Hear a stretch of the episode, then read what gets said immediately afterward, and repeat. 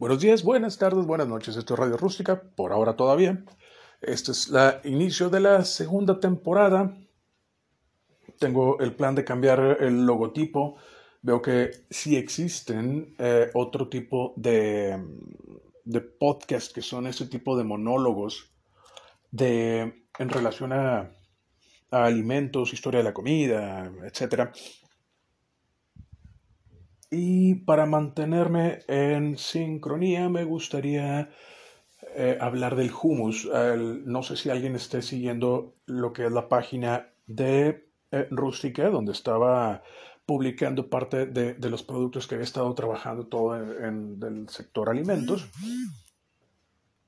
Y ahí es donde estoy empezando a, a presentar pues lo que es el, el podcast, algunas novedades, tratar de mantenerme en las redes sociales, o por lo menos en esa red social que es el Caralibro, el Facebook, que ya, ya me doy por enterado que no es exactamente la mejor opción para estar en, en las redes sociales. Aparentemente es una de las, de las que está menos utilizada por cierto clúster de, de, gente en lo que es, eh, bueno, en las ciudades más modernas dícese estados más modernos, dícese la Ciudad de México, dícese Guadalajara, Nuevo León, eh, donde ya se está utilizando más eh, el, creo que es Instagram y Snapchat como herramienta de socialización. Así es que necesito empezar a hacer una, una planeación para agregar eh, Instagram como una otra línea de de publicación para todo lo que sean mis artículos y contenido que estoy haciendo en relación a alimentos. Ahora, el último tema que había manejado que fue a principios de esta semana era el humus o humus, que, que literalmente significa eh, eh, garbanzo. Mm, lo que es el garbanzo, y con el perdón, el humus viene siendo dependiendo de cómo se escribe y de qué país es, no necesariamente es una palabra árabe, no necesariamente es una palabra eh, eh, egipcia, porque aparentemente es una, es una receta muy vieja, pero que empezó a tener em, popularidad después de los ochentas, cuando empiezan a haber movimientos de migración, eh, más, eh, más a lo que es eh, el Reino Unido, de comunidades pakistaníes, afganas, egipcias, todo lo que antes, lo que antes eran parte de las colonias del Reino Unido. Pero es una. es normalmente utilizado como un acompañamiento o, o un side para el plato pero seamos francos, en la historia del Medio Oriente, y no solamente del Medio Oriente, desde la época romana, el garbanzo ha sido lo que ha ayudado a mantener eh, eh, más de una cultura, sin contar a la romana que no, que no era una cultura, es un imperio. Bueno, era un imperio. A mantenerse funcionando, porque el grano de garbanzo más el grano de trigo resulta que es el mismo la misma combinación que logró mantener vivos a, bueno, generaciones de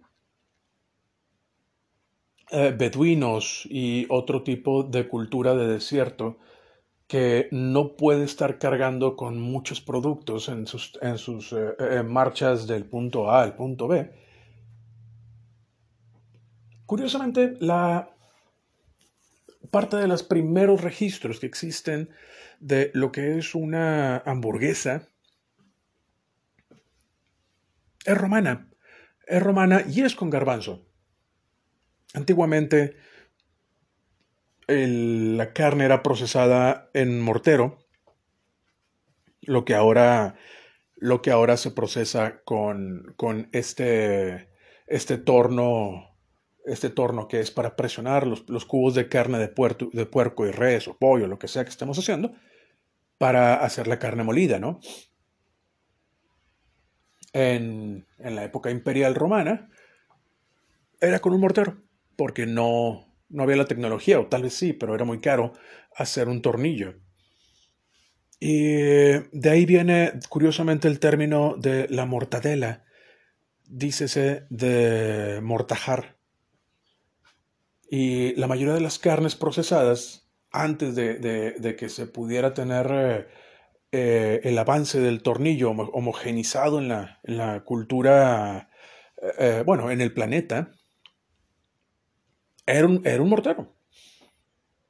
Así es que los cortes más duros los, los mortajaban, los aplastaban hasta que se hiciera una pasta, lo revolvían junto con una pasta también de, de garbanzo y se vendía como una, una, una comida callejera que era eh, eh, cocida en el momento sobre las brasas y puesta en medio de una, de una pieza de pan. Es de los primeros registros que se tiene de algo semejante a una hamburguesa. aquí puede haber algunos debates porque eh, para ciertas líneas de pensamiento la hamburguesa debe de tener em, el queso y también un curtido. Así es que, bueno, es debatible porque ahorita no estamos hablando de, de, hamburguesas. Ahora, el, el como ya podemos saber, o ya, estamos, ya nos estamos dando cuenta, tiene, eh, bueno, el garbanzo tiene un tiempo enorme con, con la humanidad. ¿Por qué? Porque tiene tiene un tiempo de vida en, saco o en costal, digo, descartando plaga y, algún tipo de, hongo, bastante largo.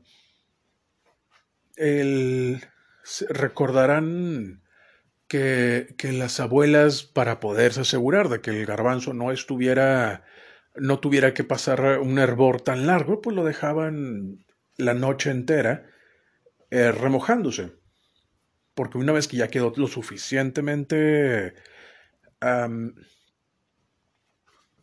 seco, que ya no tenga potencial de vida, no quiere decir que no tenga valor nutricional, que principalmente es de proteína vegetal y alto en fibra. De ahí que también fuera utilizado como parte de la dieta principal de los gladiadores. No hay mucho no hay muchas discusiones, obviamente, de qué comían los gladiadores. Es más, eh, era más llamativo. El, gladiador 1 tenía un machete y el gladiador tenía dos machetes. Y se mataban. Que siendo ah, también algo históricamente cercano, eh, las batallas no necesariamente eran a muerte. Eso lo, lo definía el, el líder en ese momento, no el emperador sino bien puede ser el alcalde o el gobernador, dependiendo del, momento y el lugar. Y lo que recordaremos como la señal de pulgar arriba, pulgar abajo, no era así. El pulgar se apuntaba con firmeza contra la manzana de Adán. Se hacía el ademán como si uno mismo puñalara su propia garganta con el pulgar y esa era la señal que eh, eh, tomaba el otro gladiador para, para poder matarlo. Pero recordamos que en, ese escenario los gladiadores no eran tan diferentes a, un jugador de fútbol. Así es que perder un jugador de fútbol es, eh, era inaceptable. Así es que las muertes de, de los gladiadores no eran comunes.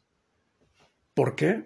Porque eh, a menos que estuviera severamente herido y la muerte es la única opción, porque fue apuñalado en el estómago, que es una muerte lenta y dolorosa, el, el, permitir o, hacer hábito en, la lucha de gladiadores, que eh, se mataran entre ellos, era, una, era, era una pérdida de dinero brutal para lo que eran los entrenadores y manejadores de, de, gladiadores, porque aparte tenían entrenamiento.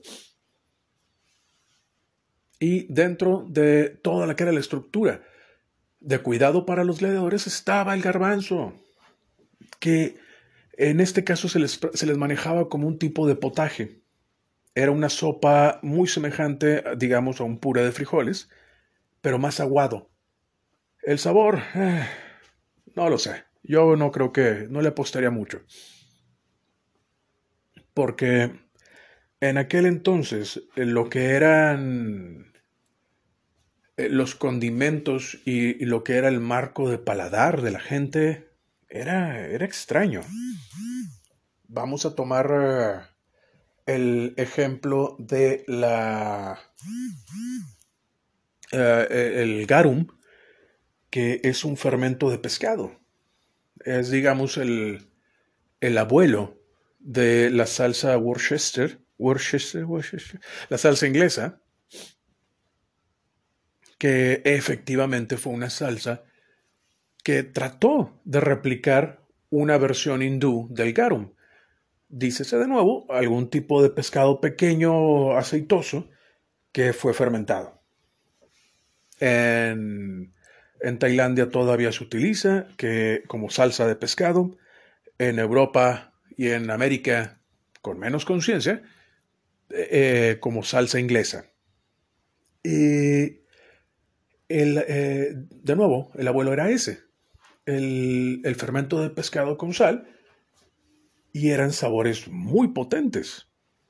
Así es que probablemente, eh, y, y, es algo que no podemos visualizar porque el sabor que tenemos registrado con la salsa inglesa es esta mezcla de sabores de pimienta y dulce y vinagre, y no hay un registro muy claro de un solo sabor que te recuerde a pescado fermentado. Así es que es difícil poder hacer la narración de un potaje de garbanzo con eh, un pan con un mínimo de, esponjosidad, porque las levaduras todavía no, no eran utilizadas eh, del modo como ahora las podemos manejar. Generalmente eran, eran fermentados de una noche o de un día. Así es que no podía haber sido más esponjoso el pan que una barra de pan de, casa, pero duro, firme y, lleno de, fibra, porque lo que era el procesamiento de la, del trigo no era parte todavía del estándar de las harinas. Así es que con ese tipo de, dieta era con lo que podías mantener lleno a un gladiador y poderle dar por lo menos cierta cantidad de proteína que le pudiera ayudar a, mantener la, musculatura. Que aquí podemos entrar a otro, a otro debate que no estoy muy seguro de cómo, cómo, cómo llevarlo, porque no tengo el conocimiento de lo que sean el aprovechamiento de las proteínas. Esto porque tengo entendido, y es eh, eh, en relación a la gente que en algún momento fueron atletas de alto rendimiento, la, proteína vegetal no, no, es aparentemente muy buena para producir masa muscular. No comprendo muy bien cómo es que, que, que una proteína vegetal se le pueda llamar proteína me refiero, en, mi cabeza, el registro de proteína es un tipo de molécula hecho con carne. Eh, por, manejarlo de un modo muy simplón. Eh, y entiendo que la proteína la, sacas generalmente de animales. Y no es secreto que, que eh, dieta de, proteína animal es especialmente buena para la producción de músculos. Así es que no sé hasta qué grado pudo, haber sido eh, una, buena dieta para poder mantenerlos eh, hasta cierto grado con musculatura. Tal vez la, romantización de los gladiadores hizo esta imagen de básicamente fitness eh, con, armadura de, piel y, el gladius. Y a lo mejor eran eran peleadores de 60 kilos, de 60 a 70 kilos, con apenas la, suficiente masa muscular como para poder proyectarse y, pelear por cierta cantidad de tiempo. Pero bueno. Ahora, eh, soltando un poquito los romanos y los gladiadores y el garbanzo, entramos ahora sí al humus. Como efectivamente mencioné al principio, la, migración, este, este tipo de, mezcla cultural con el Reino Unido eh, eh, hizo que el hummus tuviera un poco más de popularidad, como si, como si fuera efectivamente una, una parte del platillo, no es, un, no es un platillo por definición, cuando en otro escenario, en el desierto, el hummus y el pan hubiera sido la comida. Un tazón grande de, de hummus con, con ajonjolí y pan de pita, y a cucharazos se lo acaban. No tan diferente como una familia mexicana con medio, medio pan eh, em, tipo bolillo y, que, y le embarran frijoles. Claro, acá le agregamos una, una rebanada larga de queso. Pero no es tan diferente. ¿Por qué? Porque sigue siendo una dieta alta en proteína y alta en fibra, porque el frijol no se queda atrás del, garbanzo. Si no por nada es el grano, es el grano rey, ¿no? Mexicano con el que generaciones y generaciones de mexicanos han sobrevivido, con por lo menos, tal vez no con una, una musculatura envidiable, pero definitivamente no con anemia. Y al igual que el frijol, el garbanzo tiene esas mismas cualidades, que son altos en hierro, magnesio y zinc, que curiosamente son eh, algunos de los eh, minerales que, que se están recetando como complementos para las terapias, eh, o perdón, las, las semanas terapéuticas de, de, vitaminas y minerales. Dícese para, la, la, para el Kung Flu, la pandemia. Así es que no estaría de más el que empecemos a, y, a hacer una, una experimentación con, con, con el hummus. No van a arrepentirse. Es un platillo bastante familiar para el paladar mexicano la única parte que puede provocar un poquito de... Eh, eh, em, no, es un, no, es un, no es un disgusto, es más unos dos segundos de procesamiento. Porque del mismo modo, como no estaríamos familiarizados con mezclar eh, un, pellizcón de, de limón sobre los frijoles refritos, tampoco suena mal. O sea, no lo harías porque normalmente no lo haces. Esperas que la, eh, eh, la pasta de frijoles sepa saladito y a frijol y un poquito a algo más. Pero si le pones limón, no pasa nada. De hecho, mucha gente lo prefiere. Debe de haber alguna persona que prefiere eso por encima de, de que sea saladito y sabroso. Pero esa es la diferencia con, con el, con el hummus, ese saborcito cacahuatesco que viene de lo que es el, el tahini o ajonjolí molido y el sabor refrescante o acidito de, de limón. Como bocadillo con palillos de apio, o sea, apio, es bastante práctico. Es bastante práctico como aperitivo. Aquí sale práctico el, o sale útil, mejor dicho, el que tiene este saborcillo cacahuatesco y, este sabor, y el sabor de limón, que son estimulantes para la cara. El limón ayuda a que haya salivación y el cacahuate también. Entonces empieza a despertar el sentido del gusto y el sentido del olfato y esa es la función de los aperitivos. El dejarte con ganas de más porque lo que sigue es la parte que ya te va a satisfacer. Y, bueno, antes de saltar, de seguir adelante o saltarme el tahini, los que tengan procesador de alimentos o como les llaman en España, robot de cocina, que estoy muy tentado en quedarme con ese término, pues nada, que tengo aquí un robot de cocina. Me encanta. Quiero decir eso todos los días. Eh, la única diferencia aquí es sustituir el aceite de cocina ah, con, el, de olivo. En muchas recetas te dicen utiliza aceite de olivo. La verdad es que me, sorprende que haya tantas recetas que te, pidan utilizar aceite de oliva extra virgen.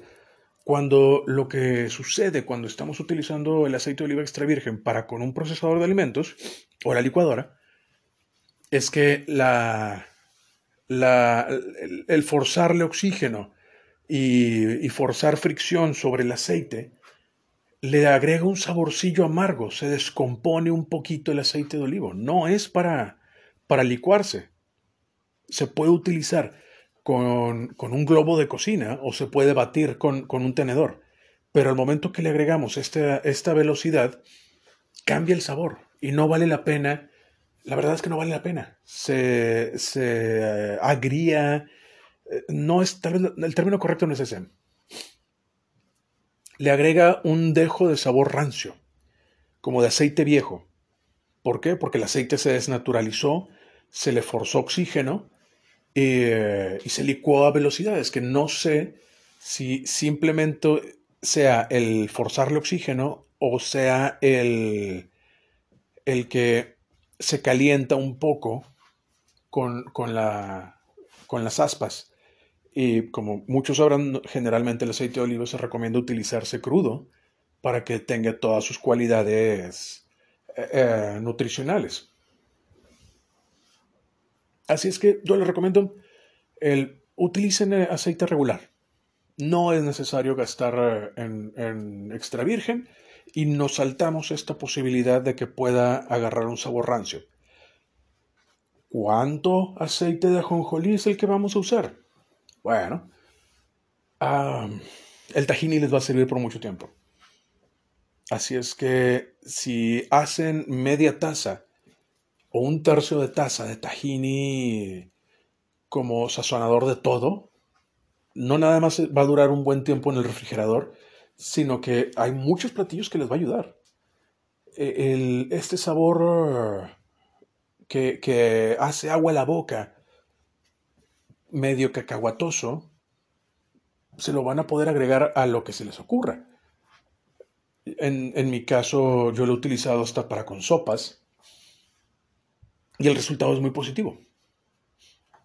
Pero el, el proceso no es tan difícil, es utiliza, supongamos, una, un tercio, vamos a utilizar un cuarto de taza de eh, semilla de ajonjolí, la tostamos a fuego bajo. Ahí vamos a poder nosotros ver eh, los colores. Cuando ya empezamos a ver que hay ajonjolí que se está empezando a pasar de moreno, pues es el momento de sacarlo. Personalmente yo no utilicé el robot de la cocina, sino utilicé eh, un mortero, un mortero de piedra que tengo, de estos morteros planos poco porosos y simplemente machaqué y molí el ajonjolí hasta que se hizo la pasta y utilicé aceite de cocina para desprenderlo. Es todo. es un poco más eh, tiempo lo que se utiliza, pero no hay mucha diferencia eh, a, pasarlo a, una, a un procesador o una licuadora. De hecho, me gustó más así porque creo que tenemos más control de lo que son la cantidad de cáscara que quieres que quede o qué tan suave quieres que quede la pasta. Y siento que al no estar oxigenando de más eh, los aceites que, están, que, que estamos trabajando, queda un sabor un poco más limpio. Pero puedo estar equivocado. Una vez que tenemos el, el, eh, la pasta de ajonjolí, simplemente la, la ponemos a, a, enfriar y ya. Que una vez que tenemos el, el ahora que ya sabemos cómo hacer el tahini, se mezcle con la pasta de garbanzo. Esto es a su discreción. Yo fui muy generoso porque me encanta ese olor de nuevo cacahuatoso del, del ajonjolí. Eh, se agrega sal, pimienta al gusto, más el limón, pero aquí hay un detalle que me pareció importante. Cuando está frío, sabe menos. ¿Por qué? Porque las papilas gustativas se contraen un poco con de acuerdo a la temperatura. Por eso es que la nieve o el helado tiene que ser tan cargado de todo. Tiene tanta azúcar, porque de otro modo eh, eh, la lengua no lo puede registrar y por eso es que puede ser tan, tan un pecado eh, culposo tan, tan agradable, porque es un, es, un, es un batazo de azúcar detrás de la cabeza. Así es que el sabor con el que va a quedar el, el hummus, una vez que ya lo prepararon y que esté tibio, y ya una vez que lo almacenen y se enfríe, obviamente va a ser diferente. Número uno, entre más tiempo repose los sabores juntos, más se van a integrar. Y número dos, las papilas gustativas van a enfriarse con lo que sea el bocado. Así es que dejarlo descansar el, el afuera antes de servirlo es una buena opción. también yo no le agregaba limón para almacenamiento. Le agregaba limón para el mismo día en el que va a ser utilizado. Probablemente no haga mucha diferencia. Probablemente si utilizamos limón pasteurizado del que venden en las tiendas en estos botecitos con forma de limón que a mí no me gustan, pero son hasta cierto grado prácticos. A lo mejor pueda, no, afecte mucho el tiempo de vida en, refrigeración, pero aquí se los dejo a consideración. Eh, cuatro minutos me quedan. Bueno, vamos a apretar el paso. El, el hummus tiene varias variantes, valga la rebusnancia, que eh, se, puede, se puede mezclar con aguacate para hacer hummus verde. No estoy muy seguro aquí de, de, quién está colaborando con quién, porque el aguacate es de un sabor muy delicado y muy único, y el hummus es un sabor tierroso muy genérico. Así es que no sé quién le está haciendo el favor a quién. Personalmente, yo no lo hacía pero se utiliza mucho como un tipo de eh, dieta de campeones, o sea, es un desayuno de campeones, donde inicias la mañana con algo alto en proteínas y algo de grasas eh, eh, monosaturadas que son buenas para ti, en una, en una tostada con rebanadas de tomate, queso de cabra, no sé. Y lamentablemente voy a terminar este audio con el sonido del tren pasando. Ah, había tratado de evitarlo antes. Pero bueno, ni modo. Una disculpa para los que van a estar escuchando el tren que es más o menos cerca de mi casa. Tenemos también el hummus con betabel. Esta parte me tiene muy intrigado porque es eh, una muy buena opción para los niños. Como podrán escuchar en el fondo, no está el tren. Me espero un rato para continuar la grabación puede estar un poquito entrecortado la línea de, seguimiento del audio, pero bueno, fue por eso, preferí esperarme un poco. Y el, a final de cuentas sigue siendo la misma pasta base del hummus, pero se agrega igual una pasta de betabel, betabel hervido, no crudo. Y, se le agrega el, igual el tahini, lo que es eh, la, un poco de limón pero en lugar de que sea salado tiene que ser dulce y se utiliza miel natural. La mezcla de el sabor de la jonjolí más este dulzón tierroso de la, del betabel y miel natural me parece una excelente idea. Está dentro de mis planes para poder, para poder terminar, para poder probarlo. Y por último, el que hice hace poco que efectivamente lo puse a, prueba como en Estados Unidos en algunos lugares lo utilizan como sustituto de lo que es la pasta de frijol para las quesadillas, el hummus con chipotle. La única diferencia aquí es que el chipotle hay que procesarlo por tu propio lado. En, mi caso yo tengo los chipotles secos, así es que no me tardé un poco más porque era, era hidratarlo, y después molerlo y agregarlo. El sabor eh, ahumado y acidito picante del chipotle con lo tierroso del grano de garbanzo funciona bastante bien. Y mezclándolo en una, en una tortilla, literalmente, como si fuera la pasta de frijol refrito, embarrado en la tortilla junto con la rebanada de queso, la verdad es que también funciona muy bien. La textura podría haber, eh, hay algún problema, pero le recomendaría eh, agregar a lo mejor algo, algo crudo como cebolla roja. Ahora, por mi parte ha sido todo. El tema de hummus creo que todavía no ha terminado. Creo que me excedí un poco con lo que era la, la historia y todo lo que el contexto eh, tocaba, todo lo que tocaba del contexto del, del, garbanzo en, en, Roma. Pero el siguiente audio podemos, eh, bueno, el siguiente monólogo, podríamos ver si nos faltó algo que creo que nada más faltó... Ah, creo que no, creo que esos eran los principales. El hummus de modo tradicional, con aguacate, betabel, y les recuerdo que se puede mezclar con casi lo que sea que vayan a querer. Es, es eh, bastante práctico y eh, bastante noble la mezcla. Nada más sería el, el, definirlo si lo quieren que sea dulce, que sea salado, o salado acidito, sea como el, como el tradicional. Mm, en algunos escenarios he visto que el hummus es un poco más oscuro. No estoy muy seguro si es por, la, por el grano. Pero por último, ya para terminar, eh, se me estaba olvidando. Les recuerdo el, una vez que vayan a hervir el hummus, agréguenle media cucharadita de bicarbonato de sodio, porque como es tan alto en fibra, y, la verdad es que es muy sabroso, muy agradable, ah, uno puede terminar un poquito inflamado por la cantidad de, fibra que contiene eh, media taza de, de, humus. el bicarbonato de sodio ayuda un poquito para la, desnaturalización de, la celulosa de la cáscara eh, eh, exterior del, del humus. No necesariamente quiere decir que eh, ayuda a afectar la fibra que ya está en el cuerpo, ¿no? en, el, dentro de, del grano del garbanzo. Así es que lo dejo a su discreción.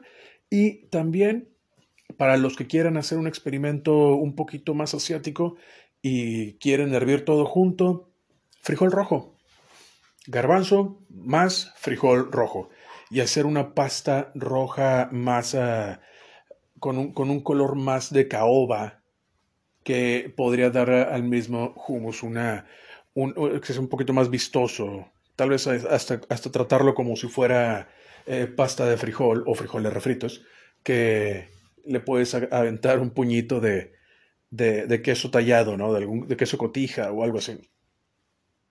Algunos tal vez estén un poquito desagradados con la mexicanización de humus, pero hey, pues se puede, y mientras sea una opción y esté sabroso, ¿por qué no? Por mi parte ha sido todo, mi nombre es Darío Treviño, para quien sea que me acompañó hasta el final de este audio, se los agradezco y para quien yo pude acompañarle mientras estaba haciendo ejercicio, pues qué mejor. Gracias y que tengan muy buenas noches.